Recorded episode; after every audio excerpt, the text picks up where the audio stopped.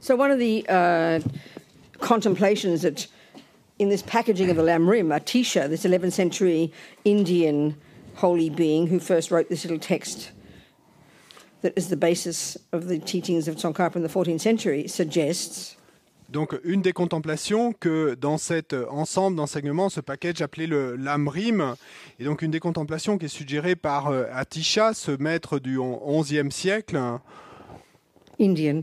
et indien, cet érudit indien qui est venu au Tibet, Et donc- of the lamp that li- guides you on your way or something. et, et qui a écrit ce texte euh, qui euh, est intitulé euh, La lampe qui vous guide sur la voie ou quelque chose comme ça. Basis of Tsongkhapa, the 14th century lineage lama's literature on the Lamrim. Et, et donc, texte qui est la base, en fait, sur laquelle a élaboré Lama Tsongkhapa, ce maître du XIVe siècle et qui est le maître de, le fondateur de notre lignée. On the base on the Lamrim literature. Et donc, su- donc- sur, sur la base de cette euh, littérature, de la, de- donc, de- tout- ces- tous ces textes de l'Amrim de Lama Tsongkhapa sont basés sur ce texte d'Atisha. we even start beginning practicing abiding by the laws of karma, Donc, Atisha et nous dit qu'avant même de vouloir commencer à pratiquer et à vouloir nous conformer aux lois du karma. Atisha veut en quelque sorte nous énergiser à- afin que nous voulions, puissions vouloir pratiquer. So the very first thing he gets us to think about Et donc la toute première chose à laquelle il veut nous faire réfléchir, c'est de contempler les avantages de cette vie incroyable qui est la nôtre aujourd'hui. Et euh, en fait, c'est vraiment comme faire un sondage, comme faire une étude de marché. So, like, you know, you, you often see on the internet people who do things like only 0.7% of people have computers on the whole world, only 5% have money, only 7%. In other words, you start to realize we're very fortunate. Oh my goodness, we're in those percentages, you know? Et donc, euh, comme euh, parfois ben, on voit sur Internet, il y a des, ces gens qui font ces études et qui vont euh, dire que tel pourcentage de la population mondiale a un ordinateur, tel pourcentage de la population mondiale a de l'argent, etc. Et donc, si on regarde ces statistiques, eh ben, on va se rendre compte qu'on est incroyablement chanceux, fortuné. 18 different points, bullet points. Et donc, euh, Atisha est- a établi cette liste. Donc, euh, il y, a, il y a 18 points dans cette liste, 18 tirets. A whole bunch of things that he says that we've advantages that we've got. Donc toute une série de choses dont il dit ben, que ce sont en fait des avantages dont nous disposons. And then a bunch of disadvantages that fortunately we don't have. Et puis il liste également toute une série d'inconvénients et de désavantages que nous n'avons pas. So, you know, having reasonable sanity, Donc ayant une santé mentale et raisonnable. Reasonable health, et une santé est à peu près correcte, reasonable money. I mean, we put it this way: money in the bank and time, and which gives us the the miracle of the leisure to want to think about the meaning of life and put ourselves together and become better human beings and practice. et suffisamment d'argent à la banque et suffisamment de temps disponible pour que nous ayons eh bien, le, le loisir, l'espace pour euh, ne serait-ce que déjà vouloir euh, réfléchir et contempler euh, et l'idée de pratiquer. So again, you know, with the view we tend to have, Donc là encore, et avec la vue que nous avons tendance à avoir nous, donc cette vue euh, où on va se dire bah, quelqu'un m'a fabriqué et puis quelqu'un m'a déposé là sur cette terre, Et puis parce que nous sommes toujours insatisfaits, et toujours en train de penser à ce qui nous manque, à ce que nous n'avons pas,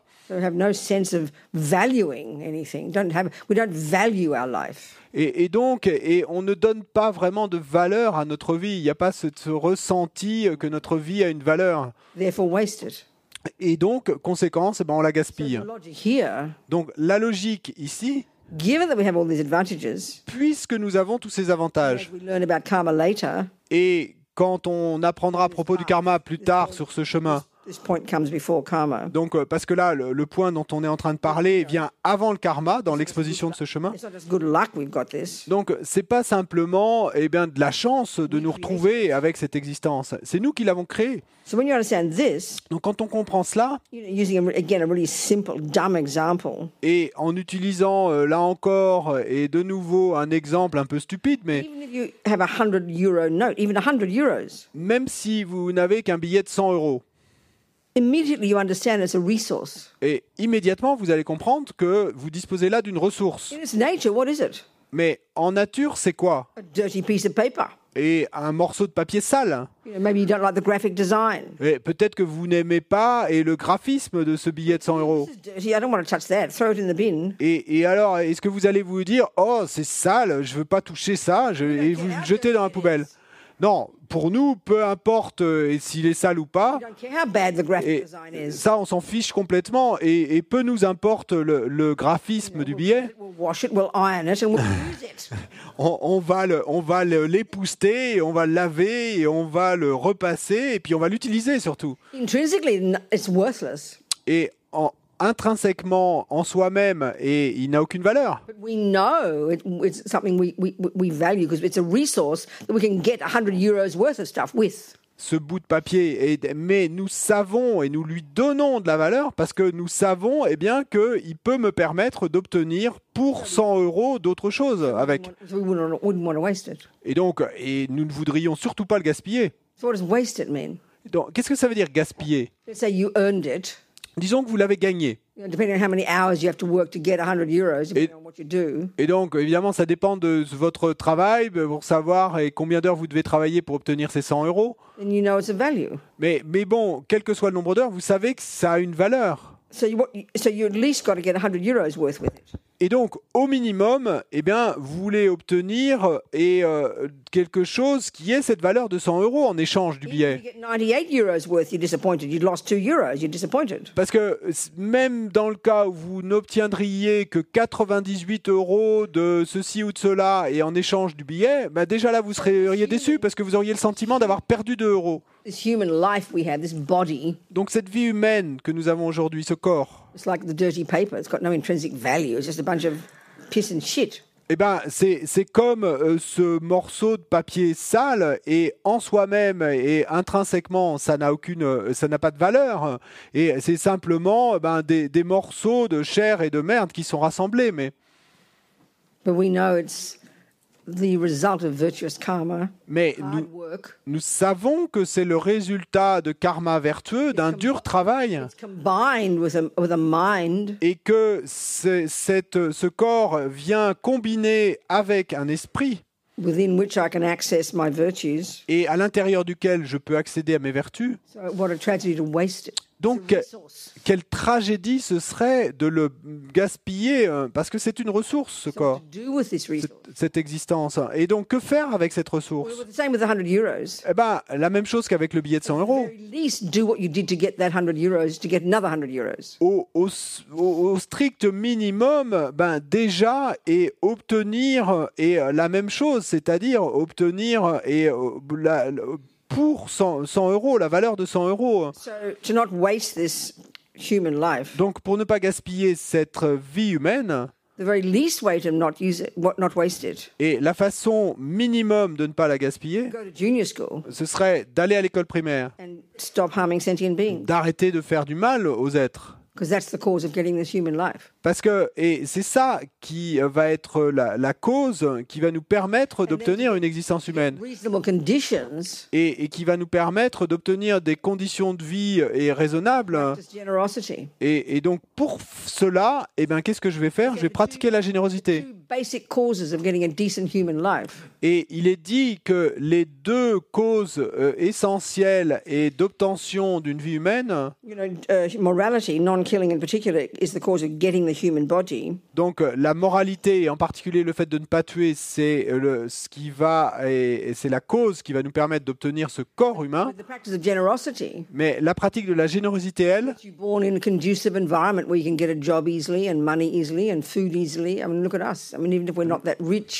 if we compare with many people on this planet, we're unbelievably fortunate. And that's the result of generosity.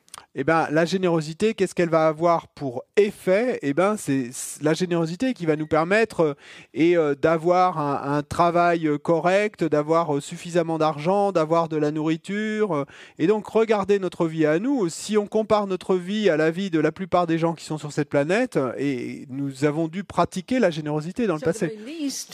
Donc, au minimum, And then, and, and, then, sorry, and then by, by the laws of karma. Et puis, et puis ensuite, pardon, également, et en plus, No, sorry, we said that. It's a non, on l'a- abide by the laws of karma. Don't harm sentient beings. Practice generosity. Do a bit of other practice, and you can guarantee that when you die, you'll get more of the same. Another decent human body with access to virtue. Donc, donc, pardon, en fait, euh, dans l'ordre, donc on- ce qu'on a dit, c'est euh, euh, se conformer aux lois du karma, euh, ne pas faire de mal aux êtres euh, et pratiquer la générosité, euh, faire un peu d'autres pratiques.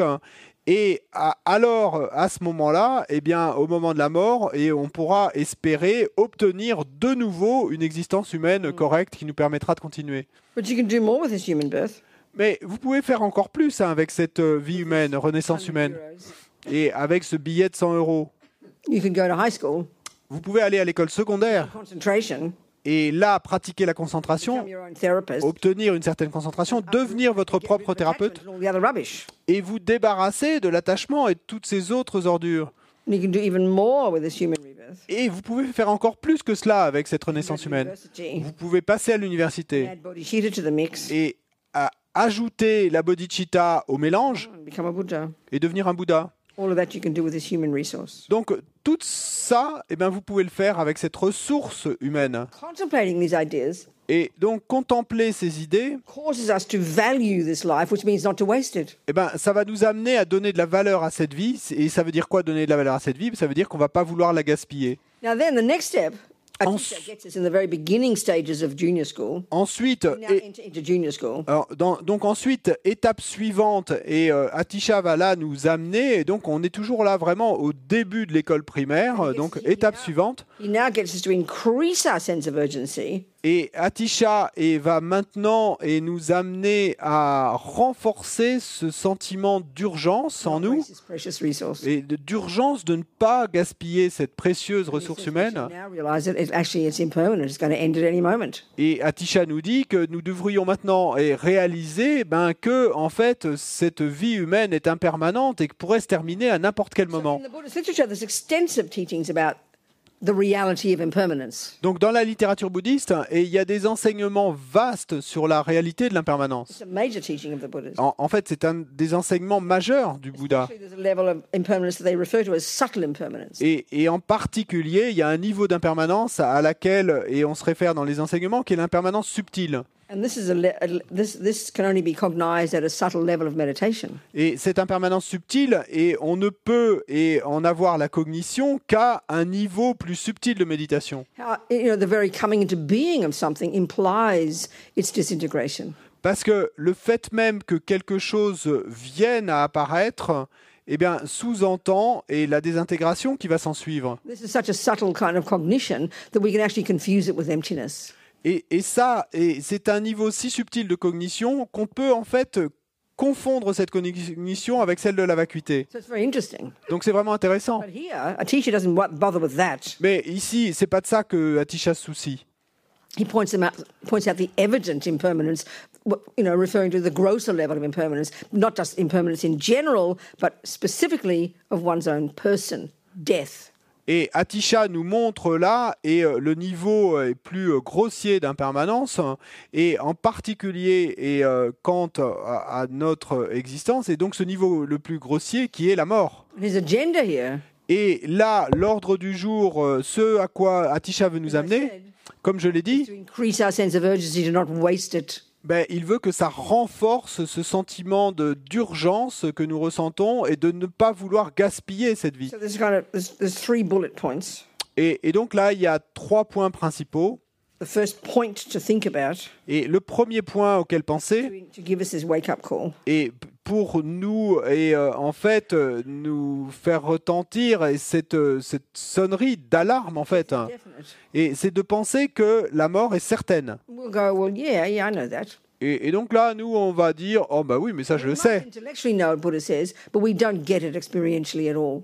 Oui, le Bouddha va nous répondre, et peut-être que vous le comprenez intellectuellement, mais et de manière dans l'expérience, expérimentalement, eh ben, vous ne percutez pas du tout. Because one of the major delusions in our mind, Parce que- Une des délusions principales dans notre esprit, une des conceptions erronées principales, is we, as Lama Zopa calls it, we grasp at permanent me. comme l'Amazopa et l'appel, eh ben, il dit euh, nous saisissons ce moi permanent We know we're going to die. parce que nous savons bien que nous allons mourir. Et, et donc, euh, nous- serions embarrassés euh, d'admettre que euh, nous ne le savons pas. Non, nous, nous aurions l'air stupides.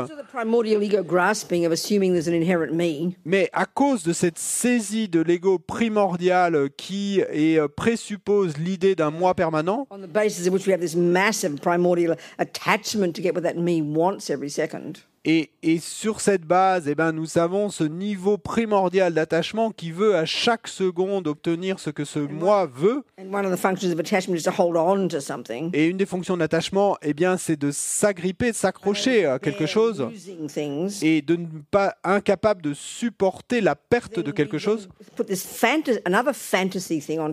Et donc ensuite, on va ajouter un autre fantaisie, un autre fantasme là-dessus, surimposé. Et-. C'est euh, l'idée que eh ben, la chose eh, va durer pour toujours et permanente. I mean, look how we are when we have like found the job of our life or found the relationship. Et regardez ce qui se passe quand on a l'impression d'avoir trouvé le travail de notre vie, la relation de notre vie, l'amour de notre vie. Et, et donc là où on va ressentir, oh, ça y est, maintenant j'ai trouvé le bonheur. You know, I always quote this per- poor old Nicole Kidman. I always quote Nicole Kidman. Et, but I always quote this example, which sounds like I'm criticizing her. et, et- et donc, où euh, nous allons penser, et nous, je cite toujours l'exemple de cette euh, actrice australienne, Nicole Kidman. Donc, moi, je l'aime bien, hein, le, le fait que je la cite toujours, et c'est comme si je me moquais d'elle, mais c'est pas le cas, je l'aime bien. I read an interview when she was still with Tom Cruise, Donc, un jour, j'avais lu une interview, et c'était quand elle était encore avec Tom Cruise. and at the end, she Et said, euh, au, au final de l'interview, elle disait "We will be together until we are 80." Nous serons ensemble jusqu'à l'âge de 80 ans. C'est ainsi qu'on ressent les choses. when attachment gets what it wants. Quand l'attachement obtient ce qu'il veut. Especially a person and the life, which is a very powerful one for us in our culture, isn't it? Not just a person, but the whole life it, that it determines, like children, a house, a career together, a life together. We Et- will be together until we're 80. Et particulièrement, eh ben, s'il s'agit euh, d'une personne, de la personne peut-être la plus importante de notre vie, parce que c'est avec elle qu'on va faire sa vie, qu'on va avoir des enfants, qu'on va avoir une carrière, qu'on va tout faire. Et donc là, du coup, qu'est-ce qu'on va ressentir? Eh ben, nous serons ensemble jusqu'à 80 ans. En d'autres mots, Attachment, l'attachement, quand il obtient ce qu'il veut, in that case, the beloved and the family or whatever, et donc euh, dans ce cas, eh ben, mon bien-aimé ou la famille ou quoi que ce soit, ou le travail ou quoi que ce soit, parce que l'attachement est si intense et, et veut s'accrocher à la chose, c'est comme si on ne supportait pas la pensée que ça puisse disparaître. Et donc, on va surimposer dessus une caractéristique que la chose ne possède pas. We'll be together until we're 80. Nous serons ensemble jusqu'à 80 ans. En d'autres mots, parce que, et le ressenti est bon maintenant, this is really powerful. ça c'est vraiment puissant. Parce que quelque chose est bon maintenant, we assume it'll be good tomorrow eh bien, nous présupposons que demain, ça sera également bon. and all the way to 80. Et puis, eh bien, tout au long de notre vie jusqu'à l'âge de 80 ans. Fascinating. Ça, c'est vraiment fascinant. We know logically it's not true. Et parce que, logiquement, nous savons bien que c'est pas vrai. Feels like that Mais le ressenti est celui-là. because we so desperately want it to be like that. Parce que, et nous voulons si désespérément qu'il en soit ainsi. Sorry? This is what's interesting. Et c'est ça qui est intéressant. When you get what attachment wants, Quand on obtient ce que veut l'attachement, now I've got happiness. donc là, on va dire, maintenant, j'ai trouvé le bonheur. When the bubble bursts, Et puis, quand la bulle explose, and, and they in fact separated well before 80 years, et, et effectivement, ben, dans leur cas, ils se sont séparés bien avant l'âge de 80 ans. the bubble bursts, Donc la bulle explose. you crash down to despair Et là, vous vous écrasez dans le désespoir because attachment stopped getting what it wants. parce que l'attachement est a arrêté d'obtenir ce qu'il voulait. Et regardez maintenant ce qui va se passer. You can't see the light at the end of the tunnel, can you? Et vous n'êtes plus capable de voir la lumière au bout du tunnel. Now we believe this is permanent. Parce que maintenant, qu'est-ce qu'on croit? Eh bien, on croit que cet état-là est permanent. That's why we kill ourselves. Et c'est pour ça qu'on va en arriver à se suicider. hein. Cette, saisie des choses comme permanentes et inchangeantes, que les choses seront ainsi pour toujours, It's so instinctive. c'est si instinctif. And it's a lie. Et c'est un mensonge. So much of what telling us is we're believing in lies, so we have to argue with them, starting at the conceptual level. Et donc, et c'est ça que nous dit euh, le Bouddha, eh ben, c'est que nous devons débattre avec ces mensonges et euh, and we have to argue Arguing with with them lies. at a conceptual level. Et, des- et à un niveau conceptuel. Yeah. So how do you do this in a day-to-day way? Donc, comment est-ce que vous faites cela et au quotidien? Well, to start opening your eyes, Eh ben, déjà, commencez à ouvrir les yeux, regardez le monde. You see, death is voyez-. Vous voyez bien que la mort est certaine. Et, les fourmis meurent, les chiens meurent, les humains meurent, les gens, les bébés, euh, ils meurent. Et on, on comprend bien ça. Mais comment est-ce qu'on en tire une leçon? et, et- et ça, on ne le fait jamais, c'est ce que nous devons faire. Eh ben, la conclusion que vous en tirez, that'll be me. Ça, ça sera moi aussi. Ceci va m'arriver à moi. Et tant qu'on n'en arriverait pas à se dire à nous-mêmes ceci, eh ben, ça restera en nous le ressenti de oh la mort, c'est ce qui arrive aux autres. Comme le dit la Mazopa.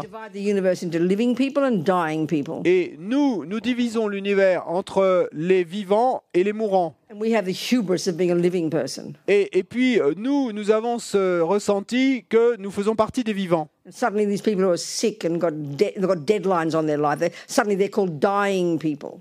Et, et puis, par contre, d'un autre côté, ben, il y a ces gens qui sont malades et à qui on a donné euh, une échéance, euh, ils ont tant à vivre. Alors, eux sont les mourants.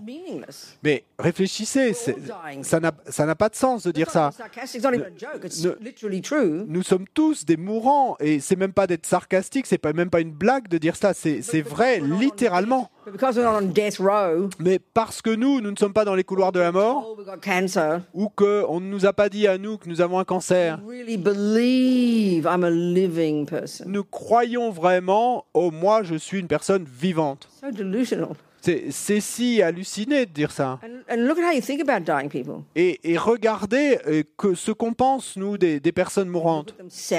Et donc on va les regarder avec des yeux tristes.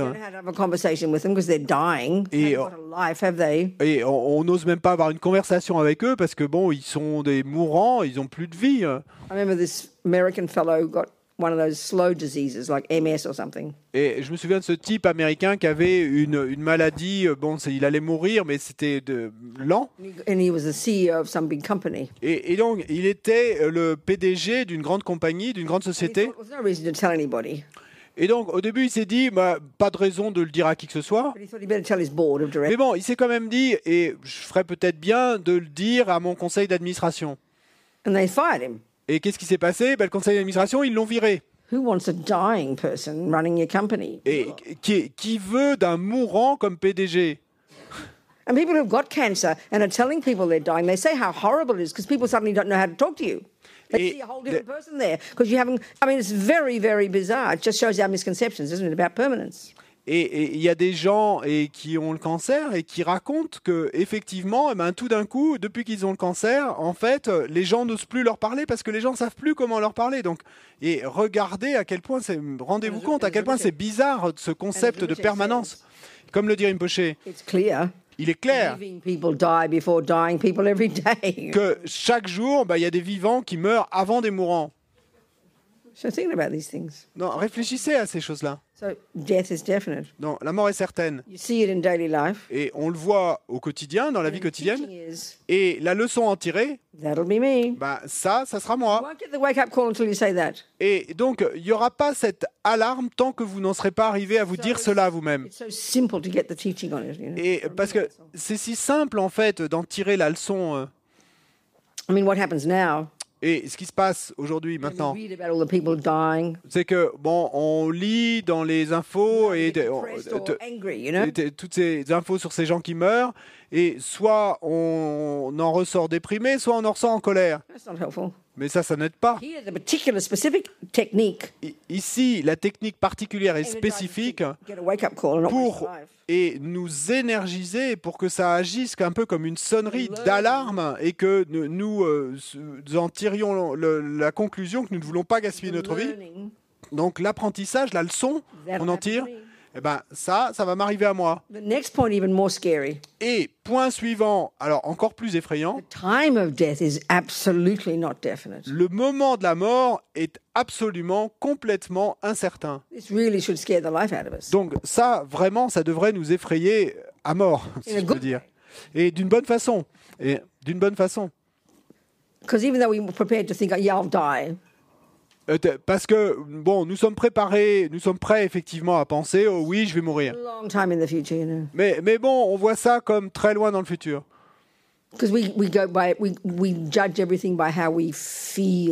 Parce que nous, la façon dont nous jugeons tout, ben, c'est quant au ressenti que nous avons. You know, because you feel healthy, Et donc, parce que je me ressens comme étant en bonne you santé, feel happy, parce que je me sens heureux, you feel young. je me sens jeune, Somehow, what's that got to do with the price of fish? Et- mais euh, qu'est-ce que ça a à voir avec, en anglais, on dit avec le prix du poisson Mais euh, Zero. eh ben, rien, zéro. You don't know when you're going to die. Et, des- et, euh, parce que vous ne savez pas quand vous allez mourir. Young people die. Et des jeunes meurent chaque jour. Happy people die. Des gens heureux meurent. Healthy people die. Des gens en bonne santé meurent.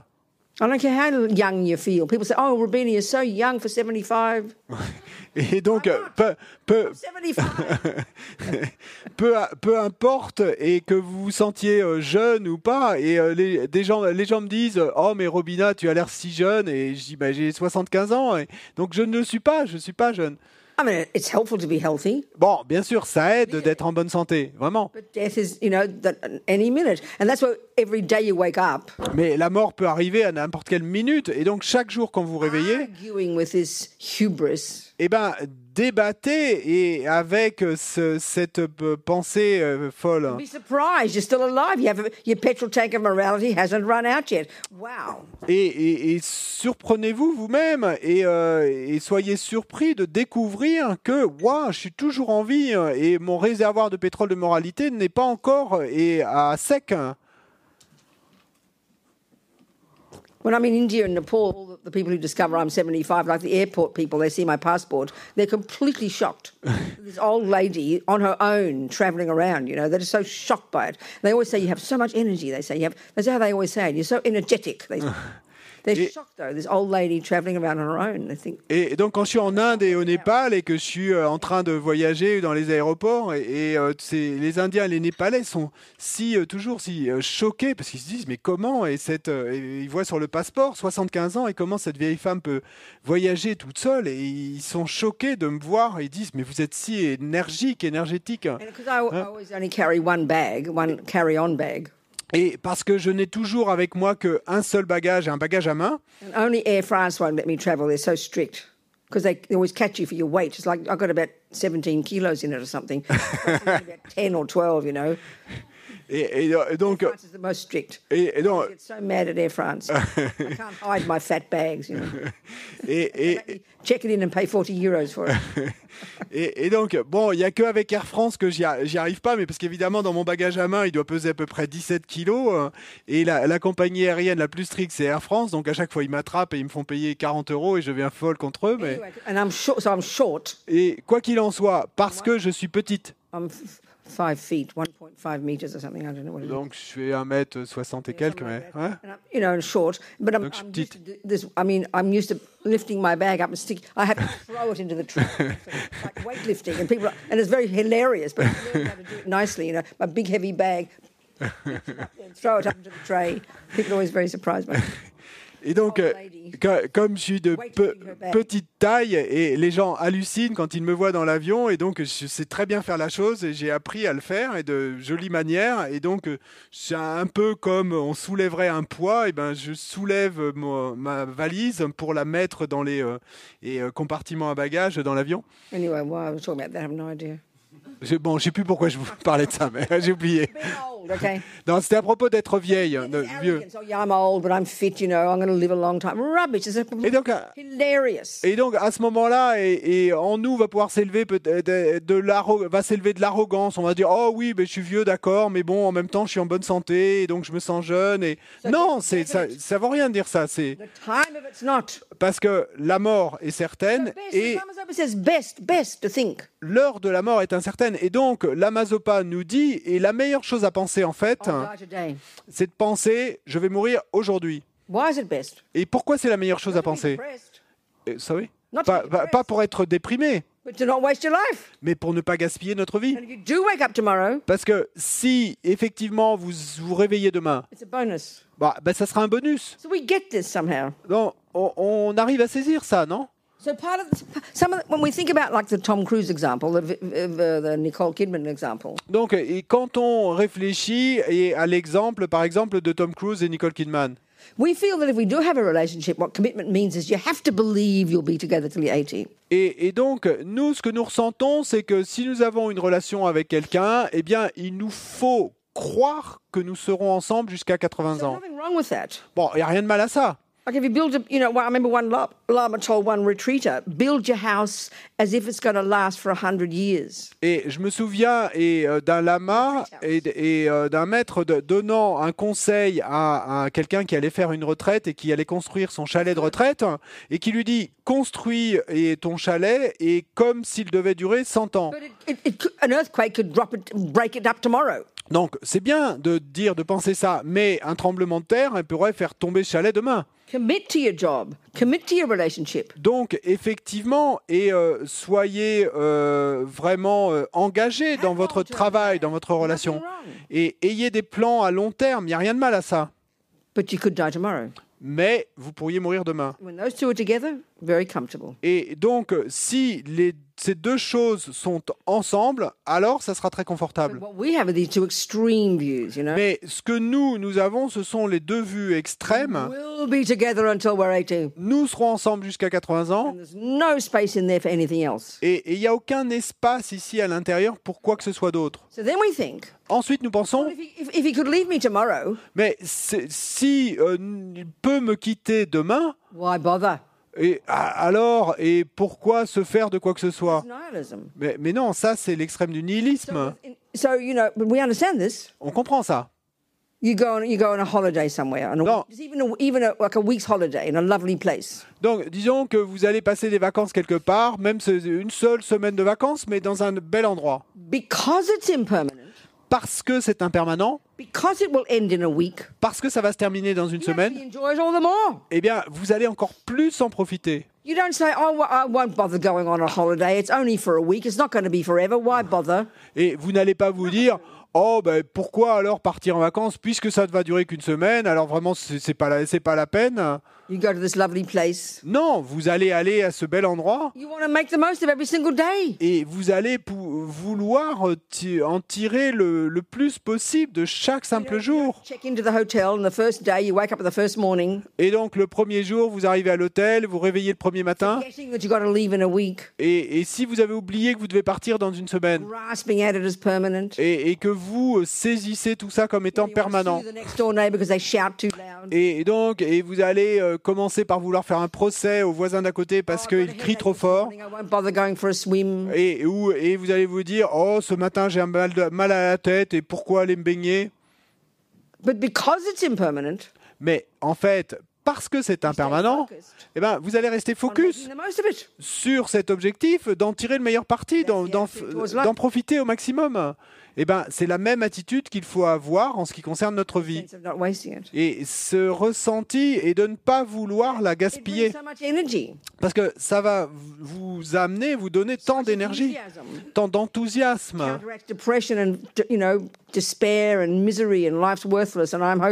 Et ça va contrer les sentiments et de désespoir, de se sentir misérable et que la vie ne vaut rien, que je ne vaux rien. This precious resource Et cette ressource précieuse que vous avez travaillé si dur pour l'obtenir. How tragic to waste it. comme ce serait tragique de la gaspiller. Because it'll end at any moment. Parce qu'elle pourrait se terminer à n'importe quel moment. The third bullet point, Et donc, le troisième point important, conclusion from the first two of Et- the first two, qui est la conclusion en fait de des deux points précédents. Donc, premier point, d'abord, la mort est certaine. Deuxième point, l'heure de la mort est incertaine. Third Troisième point, conclusion, puisque that my consciousness is beginningless and endless, et ma conscience est sans commencement et sans fin, puisque that every millisecond of what I think and do and say sows seeds in my mind, chaque milliseconde de ce que je pense, et dit et fait plante des graines dans mon esprit.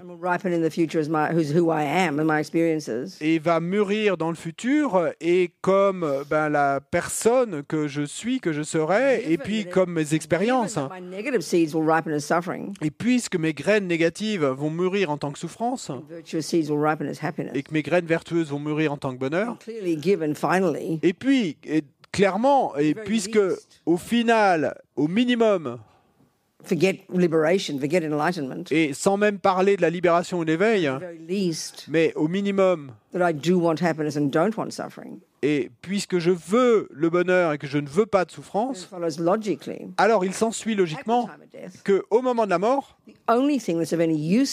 et la seule chose qui puisse m'être utile, eh ben, ce, ce sont mes empreintes vertueuses, mes états d'esprit vertueux, mes graines karmiques vertueuses.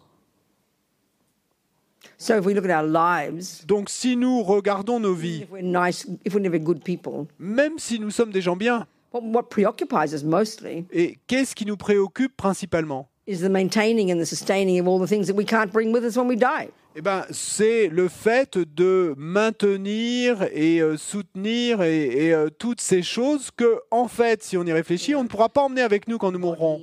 Donc notre corps, nos possessions, notre réputation, notre argent, notre mari, nos enfants, nos tantes, nos oncles, quoi que ce soit que nous ayons. Not being sort of depressing or cynical, Et c'est pas vouloir être déprimé ou cynique de dire ça. but the attitude here is we get the best of both worlds. Mais l'attitude ici est de tirer euh, le meilleur euh, profit, de profiter au maximum des deux mondes. You don't have to chuck out your husband and chuck out the children and chuck out the house. Et You could die. vous n'avez pas à jeter votre mari, jeter vos enfants, jeter votre maison parce que vous pourriez mourir. You realize they're impermanent. Non, vous réalisez qu'ils sont impermanents them. et vous euh, et essayez et de pratiquer la vertu en relation avec eux et, et donc vous en profitez au maximum. And one of the major ways to prepare for death, Et une des façons essentielles de se préparer à la mort, there's two, two approaches. il y a deux approches. The one we're discussing here, Donc, euh, une approche dont nous discutons ici, how to live your life in the framework of the, of the, of the inevitability of your death. comment vivre votre vie et dans ce cadre de l'inévitabi- inévitabilité de la mort? That is, that, and that implies creating, you know, sowing lots of virtuous seeds. Donc ça, ça sous-entend et ça implique et le fait de planter le plus de graines vertueuses possible. Et donc ça, ça répond et à l'idée de Ward. Et en fait, ça, c'est la façon essentielle d'être prêt, de la- de se prêt- d'être prêt pour la mort. Mais deuxième chose, et euh, l'autre chose essentielle, et qui vient du Vajrayana, et on va en parler, donc c'est une façon plus avancée de se préparer à la mort, c'est de se familiariser avec le processus de la mort lui-même, et afin qu'on puisse le contrôler, et c'est ça que font les grands méditants. Et donc, tout comme les grands méditants, et nous pourrons alors traverser le processus de la mort sans perdre le contrôle. Donc aller des niveaux les plus grossiers au niveau subtil et au niveau les plus subtils. Avec un contrôle total. And thus, when you get to the very subtle level of mind, Et quand on en arrivera au niveau le plus subtil de l'esprit, être capable de méditer à ce niveau-là et d'obtenir des réalisations. As Lama Zopa says in his book, we'll, well, I'll quote from this later, Et comme, to help at the time of death. comme le dit euh, Lamazopa et dans, dans son livre, et euh, j'en citerai des euh, morceaux plus, plus tard, et donc ce livre qui s'appelle Comment aider ses proches au moment de la mort. Death is what these yogis have been waiting for. Donc la mort, eh ben, c'est ce que ces yogis et ont attendu toute leur vie. We'll discuss that. Non, on en parlera. It's 12 o'clock. Nearly time for lunch. Any questions? C'est presque l'heure du déjeuner. Est-ce qu'il y a des questions?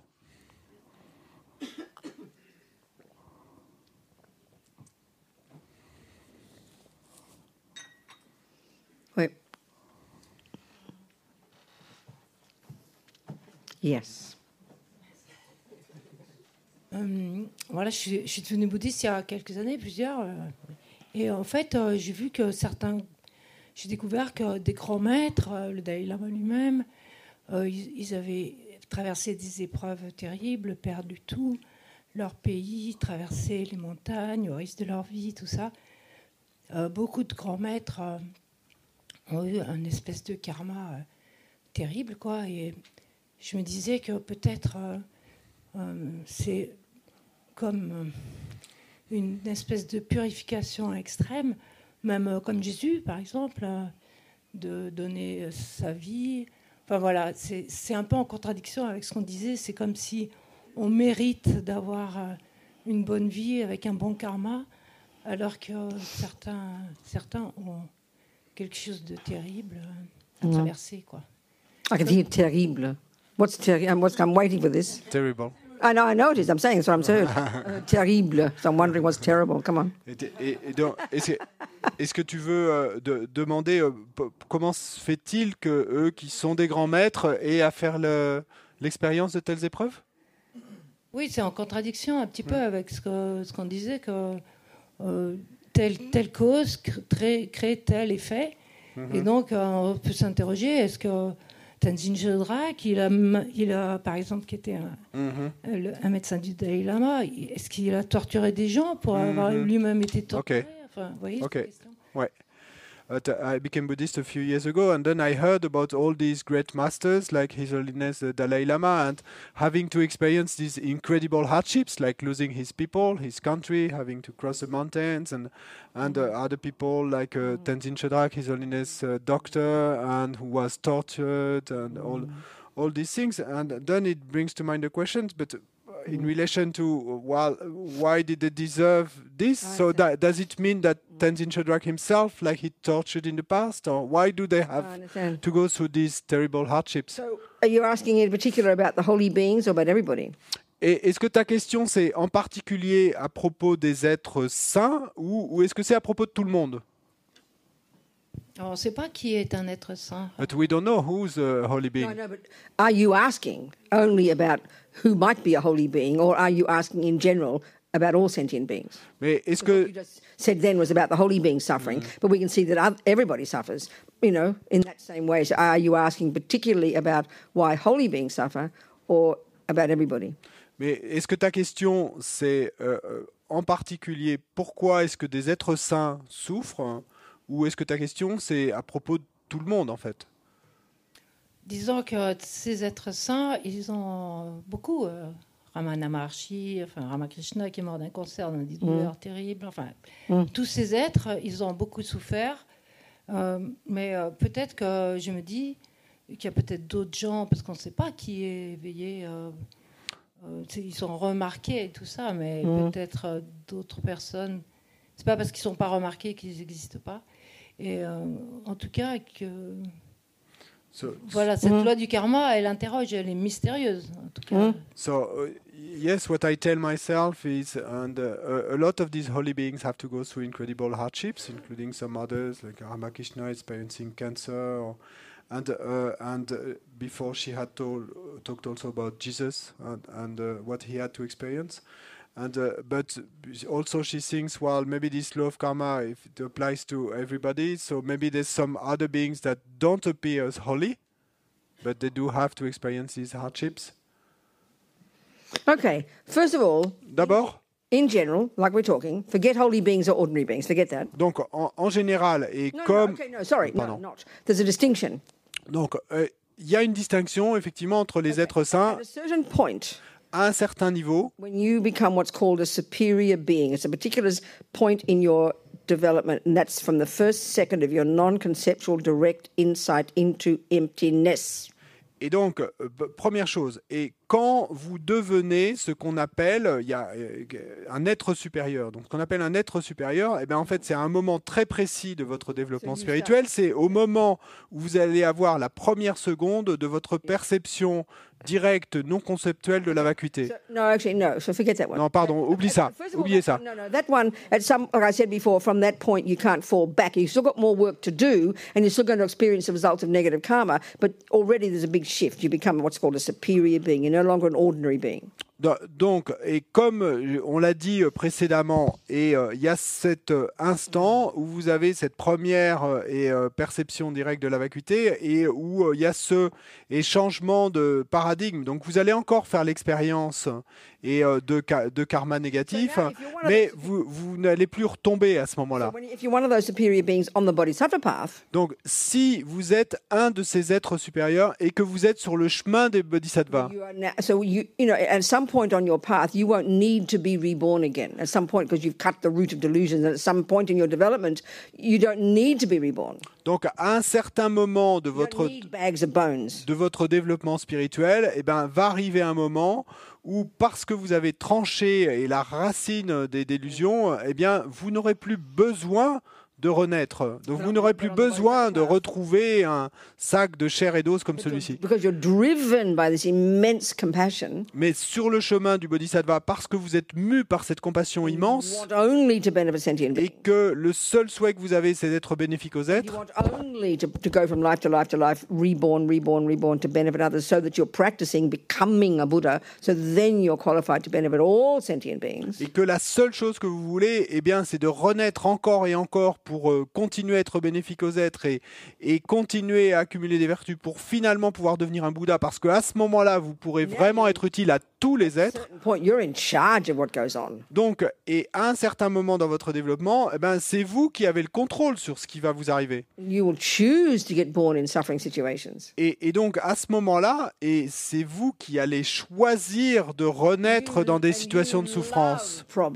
Et à ce moment-là, vous adorez les problèmes. Parce que c'est de l'eau pour votre moulin. Du coup. de- et, et de- donc, pour nous, et ça sonne bizarre dans- de penser ainsi, mais, quickest way to purify any residual results, any residual ka- negative karma, to hasten your Buddhahood, is to have problems. parce que la façon la plus rapide, eh bien, de purifier tout karma négatif résiduel qui vous reste encore, et puis euh, d'atteindre ainsi plus vite la bouddhéité, le- c'est d'avoir des problèmes. There's no way they would suffer in the way we suffer. Et donc, et en aucune manière ne vont-ils souffrir de la manière dont nous, nous souffrons. Is the consequence of delusion. Parce que la souffrance, c'est la conséquence des délusions. So having bad things happen to you, Et donc, que de mauvaises choses vous arrivent à vous, si vous êtes un, un- un être et réa- hautement réalisé, il, il n'est pas possible alors de faire l'expérience de souffrance. Donc disons que le Dalai Lama, bon, moi j'en sais rien, mais il est dit qu'il est un Bouddha. Which means he's a fully developed person. Et donc ça veut dire qu'il serait alors une personne complètement développée, Beyond negative karma, beyond any suffering, beyond delusions, beyond all the nonsense. au-delà du karma négatif, au-delà de la souffrance, au-delà des délusions, au-delà de tous ces non-sens. But because of his compassion, Mais à cause de sa compassion, et qu'il a une connexion karmique, bon, et au départ avec ce groupe de gens qu'on appelle les Tibétains, Now, as a result of his, in, in- you know, he's got connection now with so many millions of people on the planet. mais maintenant, eh bien, il a des, une connection avec des millions d'êtres sur cette planète. So you, what you'd see is, you know, when you hear the, look at the movies about him and you see all this, you know, he was sick and he nearly died and he's on his horse and he's traveling and he's leaving the country and he's weeping when he sees all these suffering people. He's not suffering. Not possible. Impossible. It's impossible. suffering is a result of delusions and negative karma. When that's gone, suffering has gone. Et, donc, euh, quand vous voyez les films ou lisez les livres sur sa vie et que vous voyez qu'il a dû faire l'expérience de maladie, qu'il a souffert et qu'il est parti, euh, il a dû quitter son pays sur un cheval et, toutes ces euh, expériences et, euh, euh, et, de pleurer, d'avoir des larmes quand son peuple lui raconte tout ce dont il doit faire l'expérience. Mais dans son cas, il ne peut pas avoir de souffrance parce qu'il ne peut y avoir de souffrance que s'il y a karma et délusion. Et donc, s'il n'y a plus de karma et de délusion, il n'y a pas de souffrance possible. Et, et donc, on pourrait dire que les êtres saints, c'est un cas à part.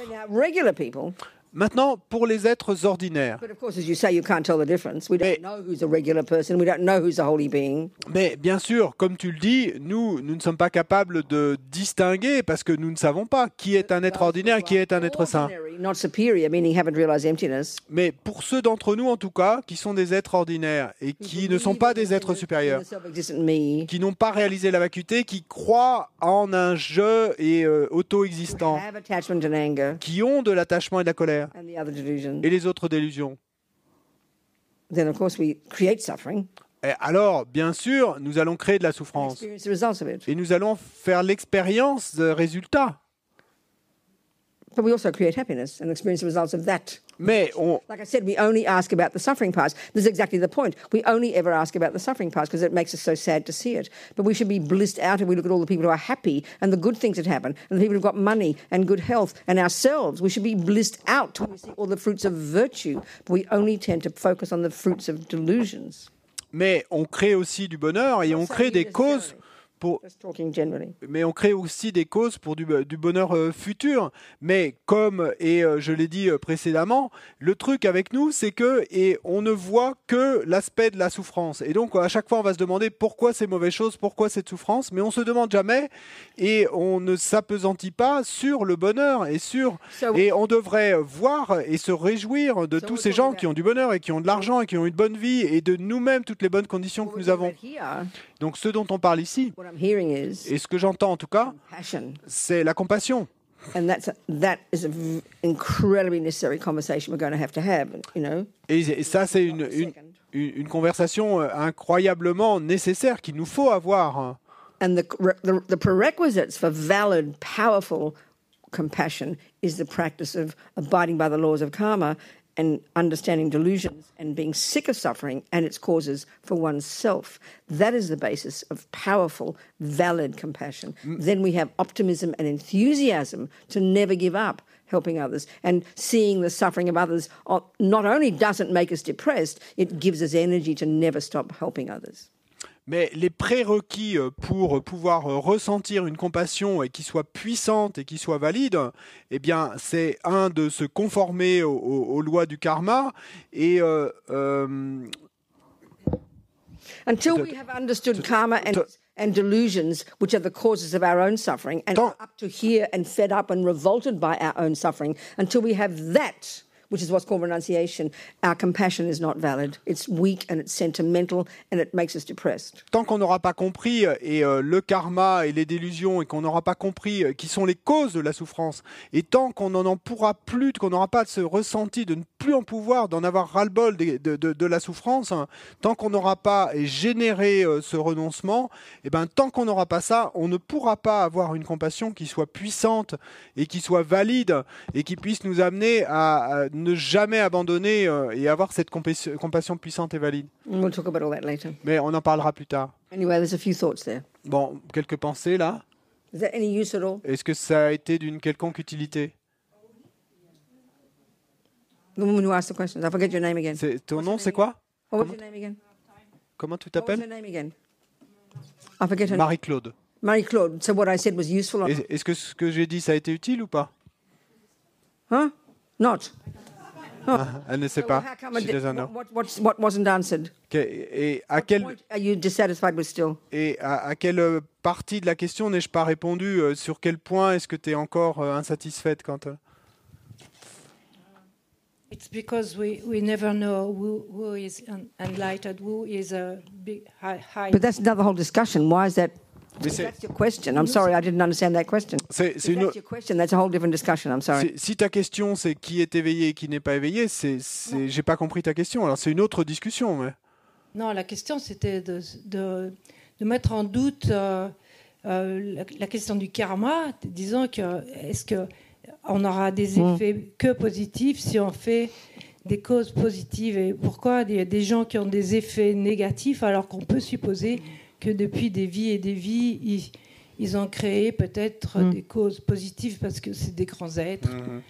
So no, uh, my my question was uh, to to to to refo- reformulate, and uh, if these holy beings, so they they must have for lives and lives and lives before been creating positive karmas. And so to see that they are experiencing suffering now, and uh, would, uh, would, Claude. I said they're not suffering. mais moi ce que j'ai dit, hein, Marie-Claude, c'est qu'ils ne souffrent, ils ne souffrent pas. I met Tenzin Chedrak en Provence. And, uh, when I met Tenzin Chedrak one time, and I saw such a huge suffering in his mind, e- even if he's okay, he was he was doing his job li- like a doctor, but you, you we, I, Je- I could, fi- I But could why do you feel- call J'ai- pardon. Compassion. j'ai- j'ai j'ai rencontré, Marie Claude is called compassion? j'ai- rencontré Tenzin Chodrak et, et, euh, moi ce que j'ai ressenti c'est qu'il avait une énorme souffrance dans son esprit même s'il soignait les gens etc. Et, et donc la réponse à Vénérable Robina c'est mais et euh, Marie-Claude là tu confonds compassion et souffrance. hein. So- okay. First of all, the person might be suffering. Bon d'abord la personne il se pourrait qu'elle souffre clairvoyant, You don't know if they're got, if they're a bodhisattva and they're beyond suffering. You parce que comme tu n'es pas clairvoyante tu ne sais pas s'ils sont un bodhisattva ou un être supérieur ou pas. That's the question. Donc étant donné cela quelle est la question? Okay, euh, je vais réfléchir. I will think about it. Thank you. Merci. Yeah, it's a, it's a really good point. yeah. Mais bon, c'est un très bon point, hein, celui-là. On en, on en reparlera. Je, je vous promets qu'on en reparlera. hein, on en rediscutera. Donc, euh, pensons maintenant au déjeuner de manière différente, comme je l'ai dit hier. Au lieu de le voir sous le filtre de notre attachement, eh ben, voyons-le sous le filtre de notre bonté et sous le filtre de la It vacuité. has no intrinsic nature. Et Donc, et ce repas n'a aucune et nature intrinsèque. Food La nourriture is not there. n'est pas là. It's a projection coming from here. C'est une projection qui vient d'ici. basis there. In the dishes, Yeah. there is stuff. Il y a une base là, dans les mets qui sont servis. Il y a, il y a des choses là. Mais la signification, le sens de ce qui est dans la nourriture n'est pas dans la nourriture. Il est dans notre esprit. C'est ça l'essence des enseignements de l'aile de la sagesse. Et donc, euh, et procédons à cette petite visualisation.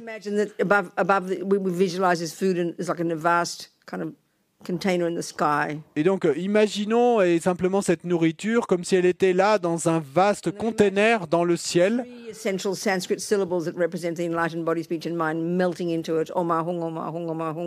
Et donc, imaginons les trois syllabes sanskrites et qui représentent le corps, la parole et l'esprit euh, éveillé, euh, Om Ahum, et qui euh, vont se fondre, se dissoudre dans cette nourriture, la transformant en un nectar plein de félicité. Et euh, transcendantal, aussi vaste que l'espace. Lama Zopa. Et maintenant, la chose principale à faire, comme le dit la Mazopa, c'est que nous avons besoin de l'offrir. Nous devons l'offrir. Et donc, là, on utilise notre imagination créatrice. Nous visualisons tous les gourous, tous les bouddhas, tous les bodhisattvas, tous les êtres euh, qui souffrent de tous les royaumes d'existence et imprégnant l'espace entier. Et finalement, comme le dit la the Mazopa, meaning la signification même du mot offrir, en tibétain che ou en sanskrit puja, l'essence de ce mot, selon le Vajrayana, c'est d'imaginer que les récipiendaires de ce nectar délicieux eh bien, font l'expérience de la félicité de le recevoir. Donc on imagine cela. Lama sange lama che dejen lama gedon te kongi jepo lama te lama namla che pa bul. Then we enjoy. Et ensuite, on apprécie, on profite. Est-ce que les groupes de discussion hier, ça a été utile, ça a aidé? Do it again. Donc, recommencer aujourd'hui? Take one or two, one in particular, one from what we discussed, and stay focused and disciplined. Donc, prenez un ou deux points, ou pas, particulièrement ou à un point de, de- parmi tout ce qu'on a discuté, et puis, eh bien, étripez ce point, déballez-le. hein. When I first studied with my philosophy teacher, Geshe Tektok, who was the abbot at Nalanda Monastery 20 years ago or something. Et, donc, euh, quand j'ai euh, fait mes premières études philosophiques avec Geshe Tekshok, qui ensuite a été l'abbé du monastère Nalanda, et il nous disait toujours 25% of what we get is from listening to the teaching. 25% et de ce qu'on euh, de ce qu'on obtient, eh bien, vient de l'écoute des enseignements. 75% Et 75 from debate, they call debate, discussion. 75% eh bien, vient de ce qu'eux appellent le débat, donc pour nous les discussions, du fait d'y penser et finalement d'y méditer. So it's very powerful. Donc c'est très puissant. So we do our best. Donc on fait de notre mieux. Okay. Thank you. D'accord? Merci.